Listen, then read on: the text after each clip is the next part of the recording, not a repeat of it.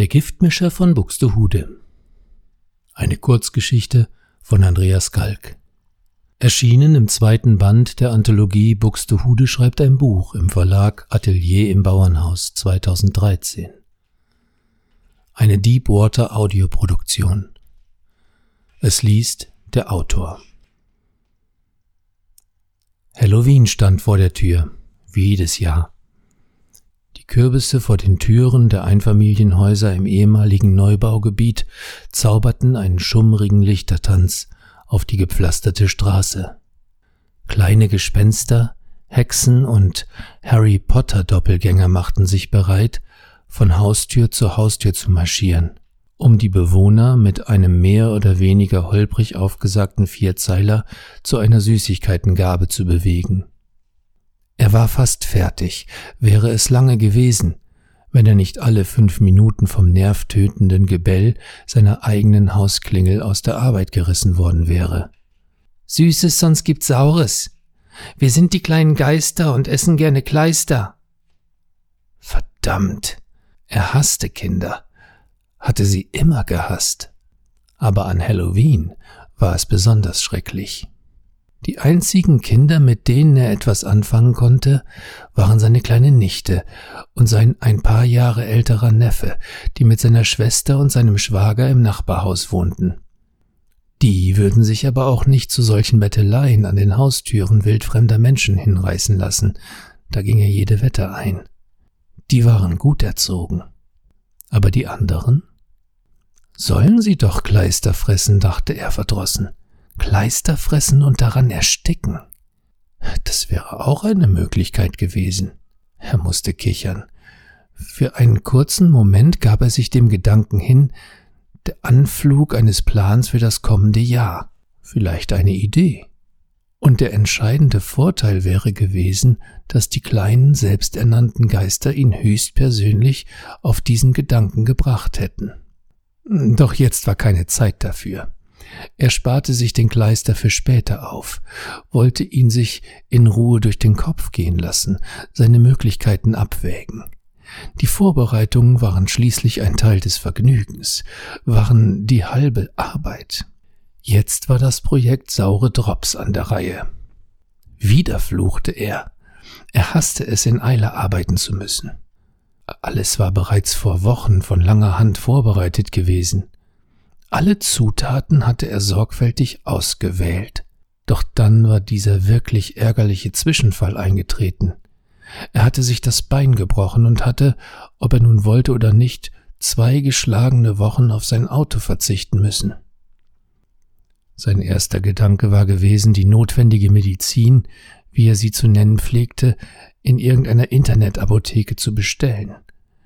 Schließlich konnte er schlecht eine der Apotheken im Zentrum benutzen, was eigentlich ein bisschen ärgerlich war, denn das hätte alles um ein Vielfaches vereinfacht. Dem Internet hingegen traute er nicht, wie er den meisten Modeerscheinungen der letzten Jahre nicht vertraute.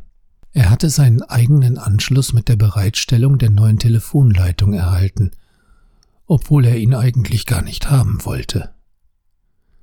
Dieser unhöfliche Trottel von einem Fernmeldetechniker, oder wie nannte man diese Kerle heutzutage, hatte behauptet, dass ein Internetzugang inzwischen Standard wäre und ihn dann plump damit brüskiert, dass er das Internet ja schließlich nicht benutzen müsse. In der Tat hatte er mit dem Gedanken gespielt, dieser Empfehlung zu folgen. Aber er hatte auch mit dem Gedanken gespielt, dem Fernmeldetechniker ein Glas von seiner selbst zubereiteten Limonade anzubieten, es aber dann natürlich nicht getan, obwohl der Handwerker es bestimmt verdient gehabt hätte. Im letzten Augenblick hatte die Vernunft gesiegt. Nicht deine Zielgruppe, hatte er sich immer wieder sagen müssen. Nicht deine Zielgruppe. So war der Techniker verschont geblieben, obwohl es ihn schon mächtig ärgerte, dass dieser Dummkopf nicht einmal ahnte, welches Glück er gehabt hatte. Das Internet eröffnete ihm hingegen erstaunliche Möglichkeiten. Wie er bei den ersten zaghaften, vorsichtigen Versuchen erst erstaunt, dann erfreut und schließlich voller lustvollem Pioniergeist festgestellt hatte. Alles, was er für seine besonderen Rezeptideen benötigte, lieferte das World Wide Web ihm praktisch frei Haus, Risiken und Nebenwirkungen inklusive. Er hatte gelernt, die Stoffe zu mischen, die Dosierung zu bestimmen und so den Wirkungsgrad zu verbessern. Manche Zutaten waren ihm von seinen Ausflügen ins Netz gar nicht bekannt gewesen. Er hatte Rezepturen verworfen, neue entwickelt, sogar an Nagetieren hatte er experimentiert. Mittlerweile hatte er ein stattliches Wissen angehäuft und ein paar beachtliche Erfolge bei seinen Tierversuchen erzielt. Doch hatte er auch gelernt, dass das Internet keinesfalls ein sicherer Ort war. Er konnte die ganzen Kleinkriminellen und Perversen nicht verstehen, die ohne auch nur einen leisen Anflug von Vorsicht ihren krankhaften Neigungen ungezügelt in Internetforen jedem dahergelaufenen User mitteilten, als seien sie unter sich. Nicht, dass er auch nur im entferntesten einen Funken Sympathie mit diesen armseligen Kreaturen übrig hatte, doch waren sie und er in Wirklichkeit nicht aus einem Holz geschnitzt? Waren sie nicht zumindest in einem Punkt auf einer Seite, dass sie etwas Illegales, ja etwas Kriminelles taten? Am Ende hatte er sich entschieden, für jede einzelne Zutat eine andere Apotheke auszuwählen. Die Opiumtinktur besorgte er sich in Hasefeld, das Paracetamol in Apensen, das Cetirizin in York. In Neuwulmsdorf war er einmal in schallendes Gelächter ausgebrochen als die nichtsahnende Pharmazeutin ihn danach fragte, ob er sich mit der korrekten Dosierung auskenne. Unprofessionell war das gewesen, keine Frage. Aber was sollte ihm am Ende schon passieren? Ein Mann mit Sonnenbrille, der eine Packung Aspirin kauft. Trotzdem entschied er, dass er sich dort vorläufig lieber nicht mehr blicken ließ. In der Tat bedurfte es einer gewissen Vorlaufphase, bis alle Stoffe extrahiert, isoliert und in der notwendig konzentrierten Form vorlagen. Doch, und bei diesem Gedanken gönnte er sich selbst ein versöhnliches Schulterklopfen, nun war alles vorbereitet, und der Abend war jung genug, um noch genügend kleisterfressende Geister an seine Haustür zu spülen. Jetzt kam der schwierigste Teil. Er hatte sich für die Verwirklichung seines Plans für saure Drops entschieden. Der Vorteil lag auf der Hand. Der harte, glasartige und kristalline Zuckermantel verhinderte den vorzeitigen, unkontrollierten Austritt der Rezeptur. Das Säurungsmittel betäubte förmlich die Geschmacksnerven derart, dass es gar nicht weiter auffiel, wenn die Süßigkeit eine kleine, bescheidene weitere Zutat aufwies. Jedes einzelne Bonbon hatte er sorgfältig ausgewickelt, darauf geachtet, dass das Verpackungspapier keinen Schaden nahm, und dann hatte er vorsichtig jedes einzelne Stück angebohrt, um die Zuckerhülle nicht unnötig porös zu machen oder gar zu beschädigen und damit unbrauchbar zu machen. Nun lagen die Drops vor ihm da, ausgebreitet auf seinem Arbeitstisch, und sie sahen zum Anbeißen aus. Schon wieder die Türklingel. Er öffnete nicht. Einen Moment noch, dachte er, einen winzigen Augenblick, dann gibt es Süßes. Oder Saures, um genau zu sein. Er füllte die Spritze mit der farblosen Substanz. Jetzt kam es darauf an, ein ruhiges Händchen zu besitzen. Er nahm das erste Bonbon zur Hand. Sorgfältig führte er die Kanüle in die Bohrung. Sein Herz machte einen kleinen Sprung. Das kleine Loch in der Kristallhülle war tatsächlich kaum zu erkennen. Vorsichtig betätigte er die Spritze und sah zu, wie die Flüssigkeit nach und nach in den Hohlraum des Bonbons glitt. Nicht zu viel, ermahnte er sich. Jeder verschüttete Tropfen würde verräterische Spuren auf der Außenhaut aus Zuckerkristall hinterlassen. Der zweite Drop war an der Reihe. Dann der dritte. Alles klappte wie am Schnürchen. Jetzt die Karamellpaste. Sorgsam verschloss er jede einzelne Bohrung mit der plasmatischen Substanz, die auf seiner Campingkochplatte warm gehalten wurde. Er strich die Masse mit einem kleinen Spatel glatt. Sekunden später war die Füllung getrocknet. Er kicherte. Er hätte Zahnarzt werden sollen, dachte er. Die Ironie stimmte ihn heiter.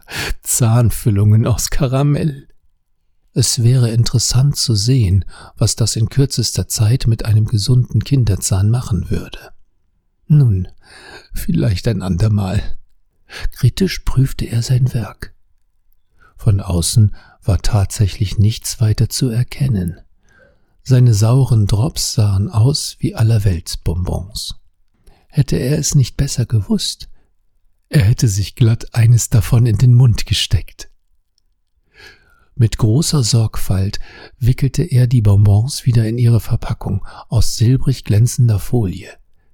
Perfekt. Für einen kurzen Moment schien die Zeit stillzustehen. Versonnen und stolz betrachtete er seine kleinen, giftigen Geschenke. Hieß nicht Geschenk auf Englisch sogar Gift? Er war in Hochstimmung, als er die Treppe zu seiner Wohnung hochstieg. Jetzt konnte, durfte, musste es klingeln. Er würde den albernen Gören erlauben, ihre banalen Kostüme an seiner Haustür vorzuführen, ihre idiotischen Zweizeiler aufzusagen. Er würde geduldig zuhören, vielleicht würde er sich sogar ein Lächeln abringen können. Und dann würde er ihnen das Schälchen hinhalten. Sie würden selbst über ihr Schicksal entscheiden dürfen. Das Mischungsverhältnis war etwa eins zu drei. Wer nicht zu gierig war, hatte die reelle Chance, nicht in den zweifelhaften Genuss seiner Spezialmelange zu gelangen. Die ursprüngliche Idee, die Kinder nach einem internen, heimlichen Bewertungssystem zu belohnen oder zu bestrafen, je nachdem wie vorlaut sie ihm vorkamen, hatte er verworfen. Er fand, es war deutlich spaßiger, wenn er selbst nicht wissen konnte, wen es traf. Das gab dem Ganzen einen gewissen feierlichen Glanz, eine feine spielerische Eleganz. Es klingelte. Er öffnete die Tür. Draußen standen eine etwa achtjährige Hexe, die ihn entfernt an einen alten Hänsel und Gretel Film erinnerte, sowie ein etwas älterer Junge, ein mäßiges Harry Potter Imitat, mit einem grün geschminkten Gesicht. Trotzdem lächelte er. Wir sind die Geister von nebenan, gib uns Süßes, sonst bist du dran. Sein Lächeln kam ihm selbst furchtbar unecht vor, doch anscheinend merkten diese gierigen kleinen Quälgeister nichts davon. Natürlich nicht. Sie hatten es nur auf sein Geschenk abgesehen, diese verzogenen kleinen Biester. Also hielt er ihnen die Schale hin.